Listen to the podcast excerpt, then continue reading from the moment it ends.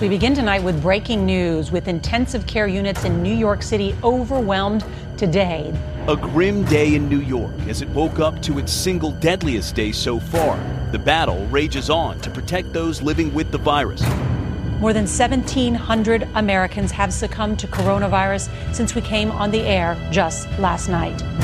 The scenes out of New York are going to be shocking. I think that the hospitals in the next two weeks are going to be at the brink of being overwhelmed, and we're going to start to see places like Javits Convention Center and other facilities used to start to house people.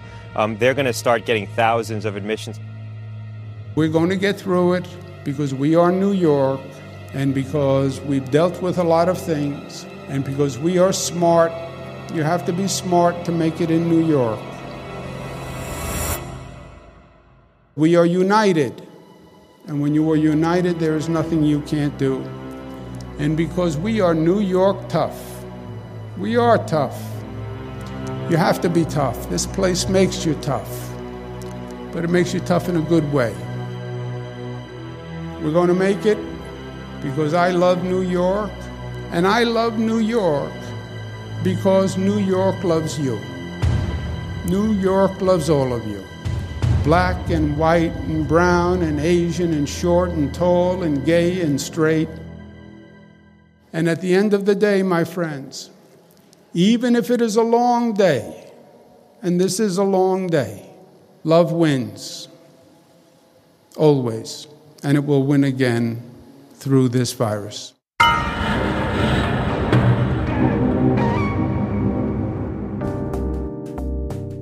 Ja, heute haben wir eine etwas andere Begrüßung uns überlegt, weil so ganz fröhlich ist diese Zeit nicht und äh, so unbedarft, wie man sonst gerne sein möchte, darf man auch nicht sein. Also am Anfang unserer Folge 21 heute über Covid-19 oder Coronavirus ähm, ein paar Stimmen aus New York, aus den Nachrichten und vom Gouverneur Andrew Cuomo, der das hohe Lied singt auf New York und die Fähigkeit der Menschen in New York auf solche Dinge zu reagieren und äh, damit umzugehen.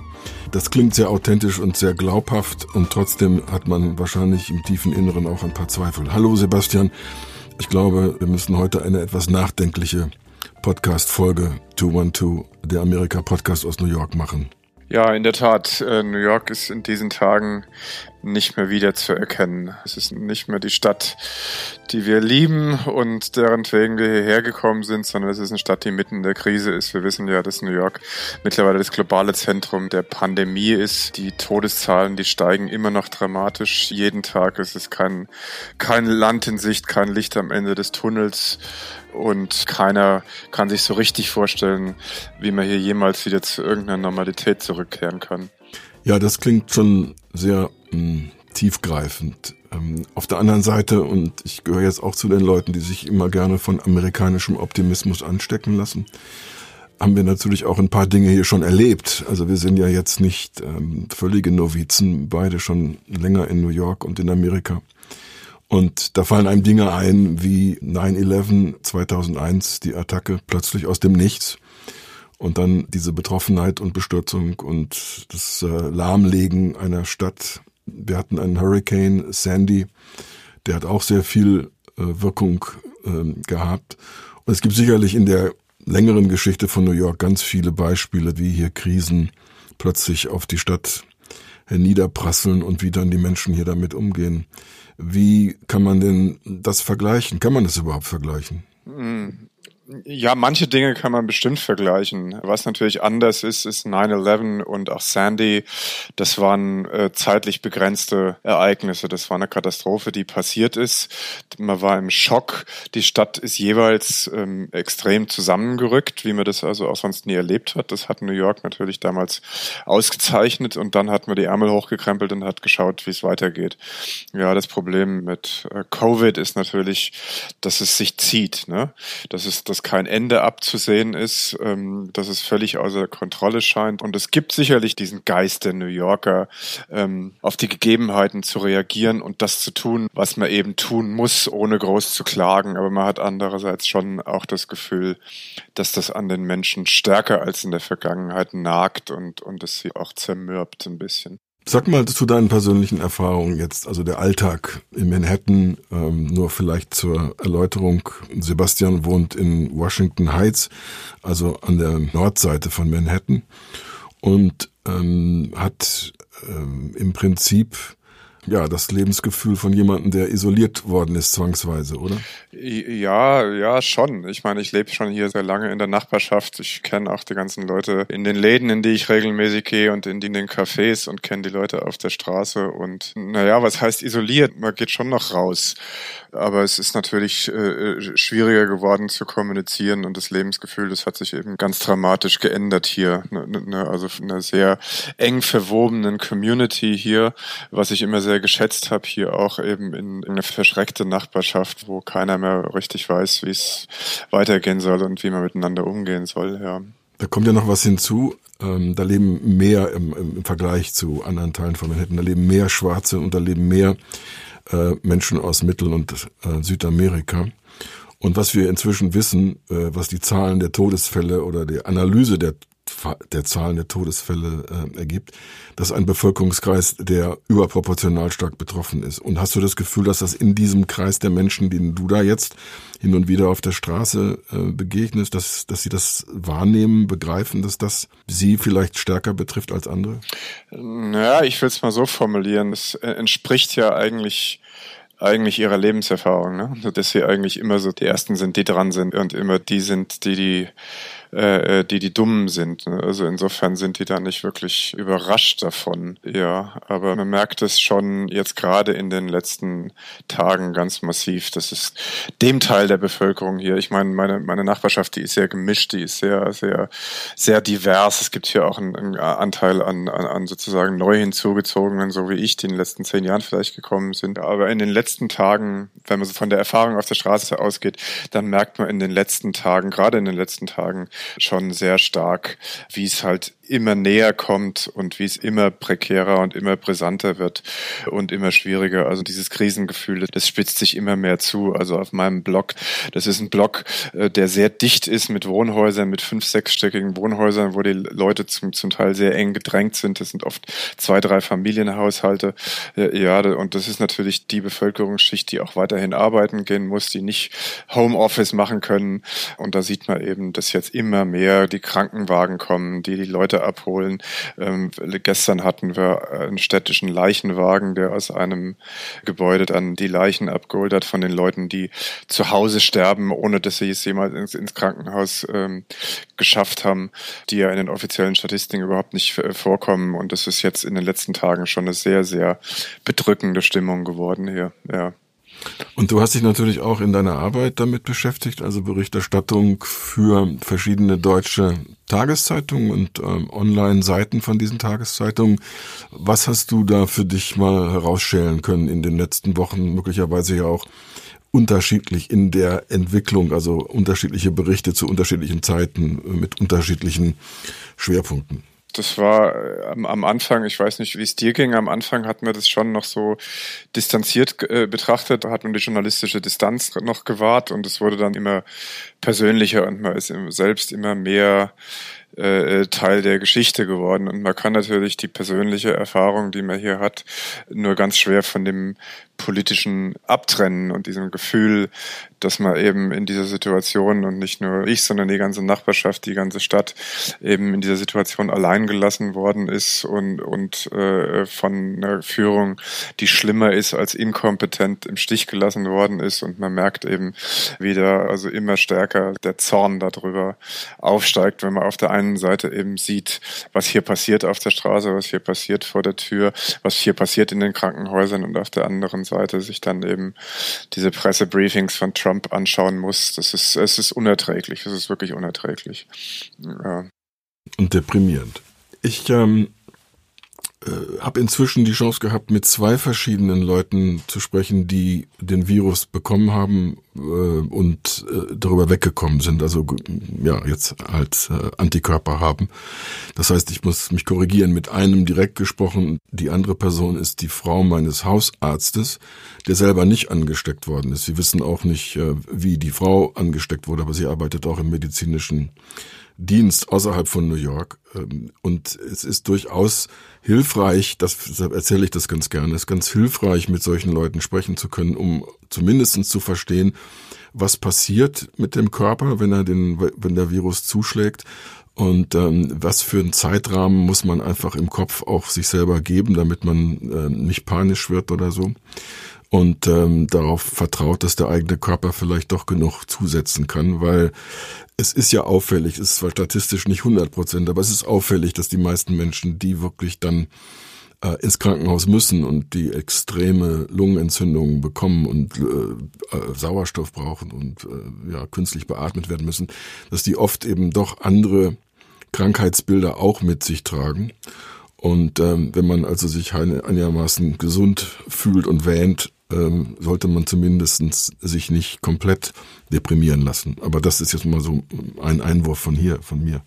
Ich wollte jetzt eigentlich nochmal kurz die Frage zurückgeben. Du, du, du erlebst es ja aus einer ganz anderen Warte. Ihr seid auf dem Land in Connecticut. Wie, wie stellt es sich dort dar? Wie manifestiert sich dort die Krise im täglichen Leben? Wie geht's euch da um? Die Grundlage ist natürlich dieselbe. Äh, man bleibt zu Hause und äh, geht möglichst nicht raus, außer vielleicht für irgendeinen Spaziergang ähm, in ein paar nicht besonders bevölkerte Ecken oder so. Oder ich schwimme mich auch aufs Rad, wenn das Wetter gut ist. Das ähm, finde ich durchaus auch eine angenehme Abwechslung. Ansonsten ist man halt, äh, weil wir ein bisschen mehr Platz haben, äh, sei es von der Wohnsituation her, auch von der Situation her um einen herum, fühlt man sich natürlich nicht so zusammengepfercht, aber das ändert ja nichts an dieser, an dem Mangel an ähm, Eindrücken, die man sich sonst im Alltag so verschaffen kann und äh, dass das also sich auf Fernsehen und äh, Telefonanrufe mit äh, wichtigen Bezugspersonen reduziert, ist, glaube ich, für alle ein sensorisches Problem, äh, nicht nur für jemanden wie uns. Ansonsten, ähm, wenn man mit jemandem verheiratet ist, der auch schnell panisch wird, dann hat man natürlich alle Vorräte der Welt. Ähm, und das, das, wo es vielleicht mal klemmt, da wird dann auch noch lange gesucht. Also wir haben Masken, wir haben Gummihandschuhe, wir haben jede Menge Klopapier, wir haben antibakterielle Wischtücher. Ja, wir können im Prinzip das Gefühl äh, erleben, ja, wir sind relativ gut geschützt, bis auf die Tatsache, dass wir natürlich auch nicht wissen, wenn wir irgendwo erwischt würden. Wir haben halt eine statistisch gute Konstellation und das letzte Mal, als wir in New York waren, sind wir natürlich auch in der U-Bahn gewesen, aber die Zeit ist so lange vorbei, dass wir also, glaube ich, da nichts abgekriegt haben.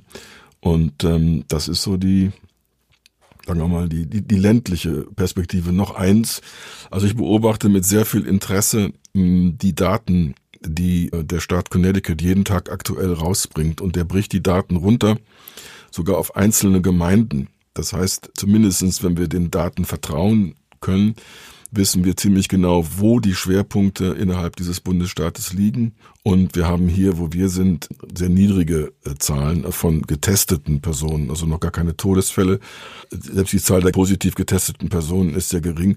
Das hilft auch ein bisschen, wenn man also relativ genau erkennen kann, wie sich die Datenentwicklung abzeichnet, dass man also nicht das Gefühl hat, man muss sich also jetzt wirklich extrem verkriechen. Aber mm, ja, wir müssen uns alle, glaube ich, so verhalten, als hätten wir den Virus nur vielleicht so eine kleine Tangente, das gehört ja auch zu unserem Alltag.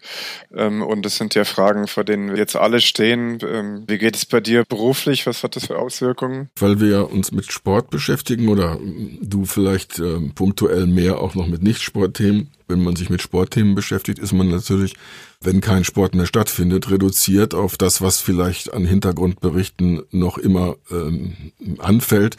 Und zum Glück gibt's also da immer noch Interesse bei den Redaktionen. Das heißt also, das ist nicht auf Null, sondern es ist einfach nur weniger als vorher, weil die anderen Themen einfach ähm, die, den akuteren Charakter haben. Also alles, was wirklich mit dem Virus zu tun hat, wird natürlich höher ähm, bewertet als alles, was nicht damit zu tun hat.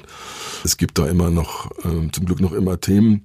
Ansonsten habe ich was Neues aufgegleist. Ich habe ja schon vorher mal angefangen, Hörbücher zu sprechen und will da jetzt auch weitermachen und ähm, habe jetzt einen interessanten kleinen Testballon äh, aufgeblasen und mein erstes Testpublikum, das sind ähm, zwei Jungs in Düsseldorf, die sind ähm, acht und zwölf, ähm, die haben das äh, sich angehört und waren extrem begeistert und ich konnte den Älteren, der auch ein gewisses zeichnerisches Talent hat, dazu bringen, das Cover von dem Hörbuch, was da jetzt entsteht, ähm, zu malen. Und ähm, das muss jetzt in den nächsten paar Tagen irgendwie jetzt an den Start. Und dann kommt ein Hörbuch heraus, das lautet Aladdin und die Wunderlampe. Ein, äh, ein Text, den ich so noch nicht kannte, nämlich in Versform von einem äh, Schriftsteller ähm, und Übersetzer geschrieben, der heißt Ludwig Fulda. Und der war relativ bekannt vor 100 Jahren und ähm, hat sich leider, weil er hm, nicht es geschafft hat, als deutscher Jude in die USA auswandern zu können, hat kein Visum bekommen, hat sich 1939 das Leben genommen in Deutschland und ist deshalb auch ein Mensch, den kaum jemand kennt. Ich kannte ihn vorher auch nicht, aber ich finde seine Arbeit wunderbar. Also, das ist mein nächstes Projekt, äh, an das ich jetzt auch äh, ja, sehr glaube. Hm, ist ja schön, dass du das schaffst, äh, dir danach den Kopf frei zu schaffen, um schöpferisch tätig zu sein. Ich habe letzte Woche mit einem unserer vorherigen Gesprächspartner, mit dem Jeremiah Moss, telefoniert. Der sitzt da im East Village in seiner Wohnung und der arbeitet eigentlich auch an einem Roman, aber er sagt, er schafft es nicht, da auch nur eine Zeile zu schreiben, weil ihn diese Sorge und diese gegenwärtige Situation so in Anspruch nimmt, dass es für völlig, dass es für ihn völlig unmöglich ist, da irgendwie den Kopf frei zu kriegen in irgendeiner Art und Weise. Da kreativ zu arbeiten. Ja, ich sehe auch, er, er geht ja auch doch spazieren und äh, fotografiert und ähm, ich sehe das auf Instagram, was er da macht. Und man merkt auch, wie stark das dann eben kreist um bestimmte Signale, die ähm, jetzt durch die Krise äh, deutlich werden. Mal spezifischer bezogen auf Corona, mal spezifischer bezogen auf das Lebensgefühl in einer Stadt, die davon betroffen ist. Ich kann mir das auch gut vorstellen, nachdem ich nun auch weiß, wie er wohnt. Wir haben ihn ja besucht in so einem engen, relativ engen Rahmen und sich nicht wirklich frei machen zu können ne, aus dieser Enge und so. Äh, und dann dieses Thema jeden Tag durch, äh, wie auch immer, Nachrichten und so weiter äh, abzukriegen, das kann ich mir gut vorstellen, dass das nicht einfach ist. Und da haben wir es fast noch etwas leichter als ähm, Ausländer in Amerika mit dem Blickwinkel, wie können wir äh, Geschichten nach Deutschland ähm, rüber beamen ne, und das erklären, was hier los ist. Wir können uns zumindest auf die Ebene bewegen, ne, also das Ganze mehr von außen betrachten, als wirklich nur als Betroffene etwas zu sehen. Das ist, glaube ich, schon eine erste therapeutische Hilfe, wenn man, wenn man versucht, das äh, zu bewältigen. Ja, auf jeden Fall. Wobei ich natürlich diesmal tatsächlich das Gefühl habe, dass man betroffen ist und dass man wirklich mitten in der Geschichte drin ist. Ich glaube, das erste Mal in meinem Leben. Ich habe das in einem Artikel, den ich letzte Woche geschrieben habe, so beschrieben. Ich war 2005 war ich in New Orleans und habe über Hurricane Katrina geschrieben und das war sozusagen meine erste unfreiwillige äh, Übung in Katastrophenberichterstattung. Das ist eigentlich nichts, was ich irgendwie besonders gerne mache, aber da hat man immer noch das Gefühl gehabt, dass man das von außen betrachtet und nicht betroffen ist, obwohl man damals eben genau wie heute diese, diese Hilflosigkeit und diesen kompletten Systemzusammenbruch erlebt hat und diesmal hat man eben schon eher das Gefühl, dass man da mittendrin ist. Also ich konnte damals so über George W. Bush und, und was er so von sich gegeben hat, das konnte konnte man so, so distanziert beschreiben. Jetzt kommt in einem über die Trump-Regierung und, und was da vor sich geht, da kommt der Zorn hoch und da ist man eben persönlich davon betroffen. Ne? Also. Ja, lass uns vielleicht sogar mal gleich dabei bleiben. Wir hatten uns ja vorher mal so ein bisschen überlegt, worüber wollen wir reden heute. Wir haben wahrscheinlich jetzt ähm, durch diesen Vollidioten diesen Selbstdarsteller, der es versteht, das Medium Fernsehen äh, extrem gut zu benutzen, haben wir natürlich eine erschwerte Situation. Aber äh, es steckt ja mehr dahinter. Wir sind ja, glaube ich, immer geneigt dazu, solche Anführer einer bestimmten populistischen Selbstinszenierung ähm, für das Eigentliche zu halten. Der ist ja eigentlich, und das hat uns ja auch in Gesprächen, die wir schon geführt haben mit Terry Canefield und mit Elizabeth Miker in äh, vorherigen Folgen beschäftigt. Es geht ja nicht nur um ihn, es geht ja um das ganze Land und was für Leute hinter ihm stehen. Und deshalb wollte ich gerne überleiten, äh, weil du hast neulich mit jemandem gesprochen, der, glaube ich, mehr Aufschluss darüber geben kann, was hier eigentlich sozusagen hinter der Kulisse passiert, während wir uns noch mit der Oberfläche beschäftigen.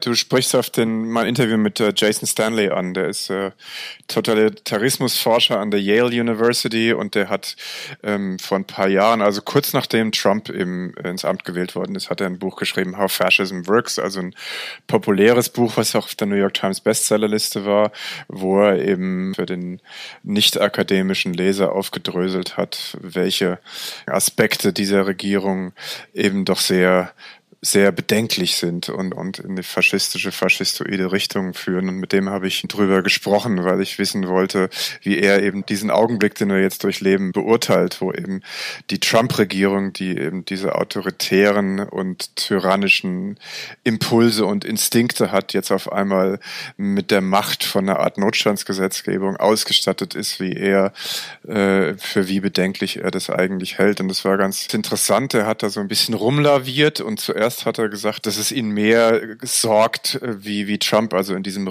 gigantischen Stimuluspaket, was jetzt vom äh, Kongress verabschiedet worden ist, äh, dem amerikanischen Volk alles Mögliche unterjubelt, weil halt Notstand ist, also wie also alle möglichen Konzerne da Subventionen bekommen, wie Umweltschutzregelungen ausgehebelt werden und so weiter und so fort. Und ähm, aber die Tatsache, dass er jetzt wirklich das dazu benutzt, die Demokratie in ihren Grundfesten auszuhebeln, da war er am Anfang noch skeptisch skeptisch, aber je, je länger wir drüber geredet haben, umso mehr ist er dann auch dahin gekommen, zu sagen, ja, das ist wirklich ein gefährlicher Augenblick. Und er hat mich dann am nächsten Tag auch nochmal angerufen und hat gesagt, ähm, hör mal zu, ich habe nochmal drüber nachgedacht, das ist wirklich gefährlicher, als ich mir das ursprünglich vorgestellt habe. Also die Tatsache, dass Trump das jetzt nutzt, um seine Macht über die Wahl im Herbst hinaus zu zementieren und dass das jetzt wirklich eine ganz äh, dringende Gefahr für die amerikanische Demokratie ist, die sieht er also ganz, ganz klar. Und das ist natürlich eine Befürchtung, die wir alle haben hier. Vielleicht hast du das Interview auch äh, parat. Mich interessiert auch immer wieder, und das hast du ja auch ähm, durch deine Nachfragen, zum Beispiel bei Elizabeth Maiker, ähm, auch gezeigt. Es ist ja, glaube ich, eben einfach nicht nur Trump. Es, es gibt ja mehr als nur Trump. Hat er dazu auch in dem Interview was gesagt und er sagt uns doch noch, wo das erschienen ist überhaupt, damit wir es nachgucken können. Das Interview, das ist in der Berliner Zeitung letzte Woche erschienen und erscheint diese Woche, also heute haben wir den 8. April, am 9.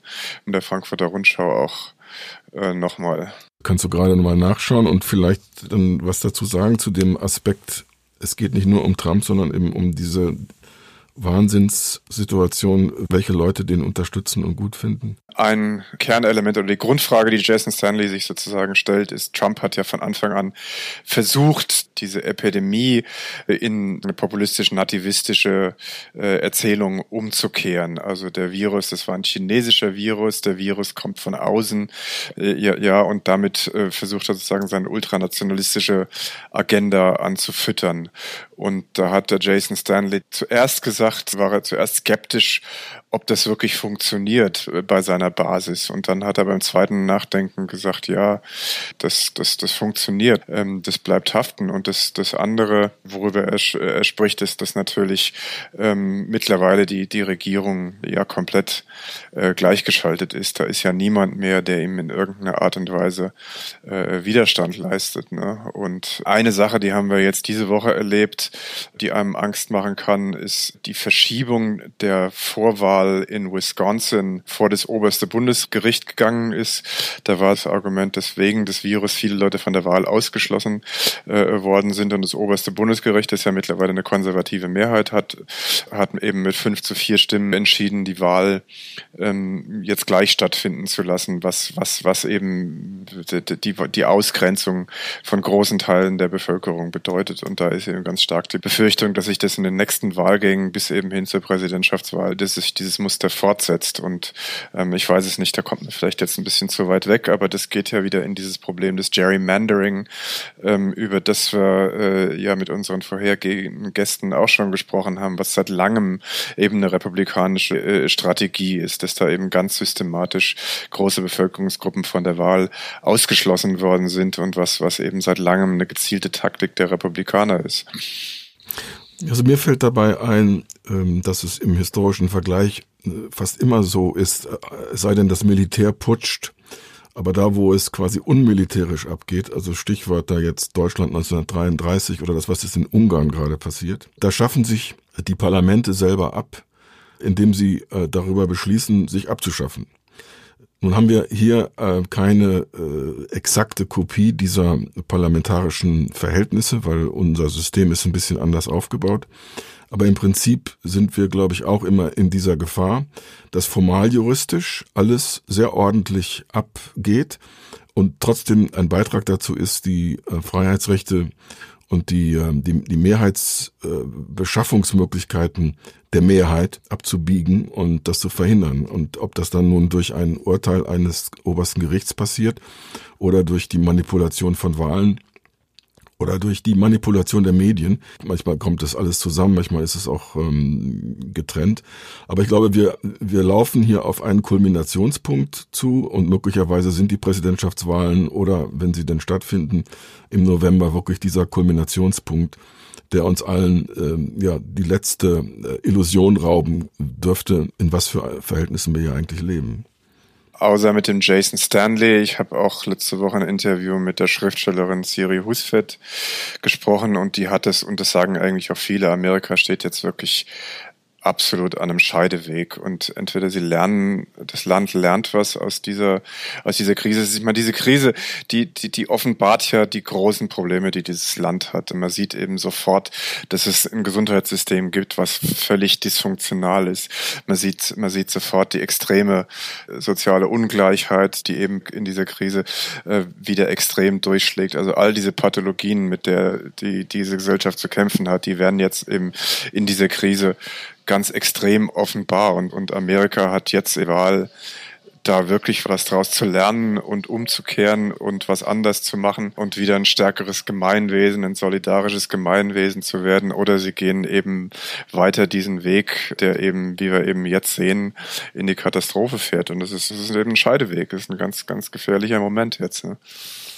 Nun haben wir ein Element, ähm, wobei ich mich jetzt wirklich nicht mehr an, an alle Hoffnungs, ähm, äh, Haken hängen möchte. Aber wir haben ein Element, äh, auf das wir doch noch, glaube ich, setzen können. Das ist die, die Grundstruktur der Vereinigten Staaten, dass wir eben, inzwischen sind es 50 Staaten, am Anfang waren es ja ein paar weniger, aber diese einzelnen Staaten haben eine relativ starke ähm, juristische, gesetzgeberische und verwaltungstechnische Power und ich habe gestern im Fernsehen Gavin Newsom gesehen, der Gouverneur von Kalifornien, relativ äh, neu im Amt, aber auch als äh, ja als Politiker, ehemaliger Bürgermeister und so weiter äh, durchaus sehr erfahren, äh, ähnlich wie Andrew Cuomo auch in New York. Und da Kalifornien mit 40 Millionen Menschen kein Klacks ist in diesem Land und mit einer Wirtschaftskraft, die vieles überschattet und äh, auch im Kampf gegen die Epidemie ähm, sehr viel äh, erfolgreicher ist als viele andere, fällt mir schon wieder auf der Suche nach etwas Positivem auf. Möglicherweise gibt es da noch einen letzten, ja, noch einen letzten Hoffnungshaken, an dem man sich hängen kann, dass dieses Land nun nicht völlig platt gemacht werden kann von den Oligarchen, die über Washington kommen, sondern dass eben in den einzelnen Bundesstaaten sich durchaus auch ja, administrativ wirkungsvolle Mehrheiten bilden können, die dann darauf achten, dass das Leben nicht komplett den Bach untergeht das ist so zweischneidig, ne? Weil also die Bundesregierung, die wird natürlich jetzt im Augenblick äh, dringend gebraucht. Und wenn wir da täglich Andrew Cuomo sehen und auch unseren Bürgermeister äh, äh, Bill de Blasio, die jeden Tag wieder sagen, wir brauchen das und das und das von der Bundesregierung ganz dringend. Der große Streit ist, waren ja, das sind ja in New York immer noch die Beatmungsgeräte, die, die immer noch zu knapp sind, die Trump aus irgendwelchen Gründen, die man nicht so richtig versteht, nicht rausrücken will. Einerseits, andererseits sind wir natürlich jetzt hier in New York auch extrem froh, dass wir äh, einen Andrew Cuomo haben, der mit äh, relativ weitreichender Macht und weitreichenden Befugnissen ausgestattet ist. Das ist also in der augenblicklichen Situation wirklich noch so ein, so ein, so ein Puffer vor, vor der Bundesregierung, ähm, vor dem man ja eigentlich nur Angst haben kann. Ne? Also, dass man da das Gefühl hat, und das erklärt ja auch diese plötzliche Popularität von Andrew Cuomo, den ja die New Yorker, bevor das alles passiert ist, gar nicht so wahnsinnig gern gehabt haben. Dass man einfach das Gefühl hat und dankbar ist, da ist jemand, der versteht wenigstens die Situation, der kapiert, was da los ist, der überblickt es, der sieht, wo die Probleme äh, sind und der tut alles, was er kann, um eben dort anzuhebeln, wo es, wo es eben notwendig ist, um diese Probleme zu lösen. Ich meine, das ist so ein Minimalanspruch, aber das ist das, was, was eben aus Washington nicht mehr kommt. Die Situation in New York äh, und speziell jetzt, also in der Stadt New York, ähm, wir reden ja in dem Fall bei Como vom Gouverneur des ebenso heißenden Staates New York. New York als Stadt und die, das direkte Umland, das ist die Pendlerlandschaft. Also wir haben in, in und um New York herum leben 18 bis 20 Millionen Menschen, die alle von dieser Wirtschaftsmaschine in irgendeiner Weise abhängig sind. Entweder direkt, weil sie reinpendeln und rauspendeln oder weil das, was an Wirtschaftskraft dann eben äh, herausgebaggert wird in New York, sich eben auf dieses Umland mit auswirkt. Also wir haben New Jersey als Bundesstaat, angrenzen, wir haben Connecticut als Bundesstaat angrenzen und wir haben eben äh, Counties, also Bezirke innerhalb des Staates New York. Und äh, man kann schon erkennen, dass das direkte Umland von New York auch ganz stark betroffen ist. Aber man kann auch da erkennen, dass dort ähm, Leute im Moment die politische Verantwortung haben, also hauptsächlich Gouverneure, die ebenso wie Andrew Cuomo auch verstehen, dass es darum geht, möglichst proaktiv zu denken und dann auch zu handeln. Und ähm, wie das dann ausgeht, ist natürlich schwer zu sagen. Es kann sein, dass äh, diese Hauptbelast sich wirklich auf diesen geografisch engeren Raum beschränken lässt. Das heißt, äh, betrifft es, äh, wie schon gesagt, 18, 20 Millionen Menschen in der Theorie. Aber wenn es geografisch sich dann trotzdem irgendwo begrenzen lässt, dann gibt uns das vielleicht die Chance, auch innerhalb der nächsten Wochen und Monate über diesen äh, Hügel hinwegzukommen und ähm, dann wieder ja, über andere Sachen nachdenken zu können als das jetzt hier heute. Wir sind alle keine Prognostiker, schon gar keine Wahrsager, also äh, wie es weitergeht, keine Ahnung. Wir könnten aber durchaus in unserer Podcast-Folge weitermachen, also die nächste Folge mit einem weiteren Aspekt, der sich vielleicht dann auch schärfer darstellen lässt, das Thema weiter fortführen. Ich glaube, das äh, wäre ganz brauchbar, oder? Es ist auf jeden Fall, wird uns das Thema weiter beschäftigen und es ist in der augenblicklichen Zeit ja auch, äh, auch merkwürdig, über irgendwas anderes nachzudenken und über irgendwas anderes zu reden. Und dieses Thema, das hat ja so viele, so viele Facetten und umfasst alles, dass es da auf jeden Fall noch viel zu nachzudenken und viel zu reden gibt, denke ich. Ja, und warum reden wir drüber jetzt, wenn alle drüber reden? Nun ja, weil New York eben durchaus sehr sichtbar für den Rest der Welt jetzt im Moment am, am meisten damit zu knabbern hat. Und ähm, die Wirkung auf diese Welthauptstadt ist einfach überwältigend und kann man eben nicht so einfach so von sich schieben, selbst wenn man es vielleicht möchte. Also deshalb reden wir darüber und deshalb möchten wir auch in der nächsten Folge oder den nächsten Folgen auch weiter drüber reden und dann vielleicht mit ein paar Interviewpartnern, die ihre eigenen Aspekte mit einbringen können. Ja, das wäre das wäre gut, da würde ich mich drauf freuen. Ja. Gut, dann sagen wir Tschüss für heute und danke fürs Interesse und ähm, seid gespannt auf das, was kommt. Es wird sicherlich alles wieder besser. Äh, ob es richtig gut wird, keine Ahnung. Ja, und natürlich auch in Deutschland, auch wenn es dort wesentlich organisierter ähm, abläuft als hier, ähm, alles Gute und bleibt gesund. Genauso. Ja, macht es gut. Tschüss.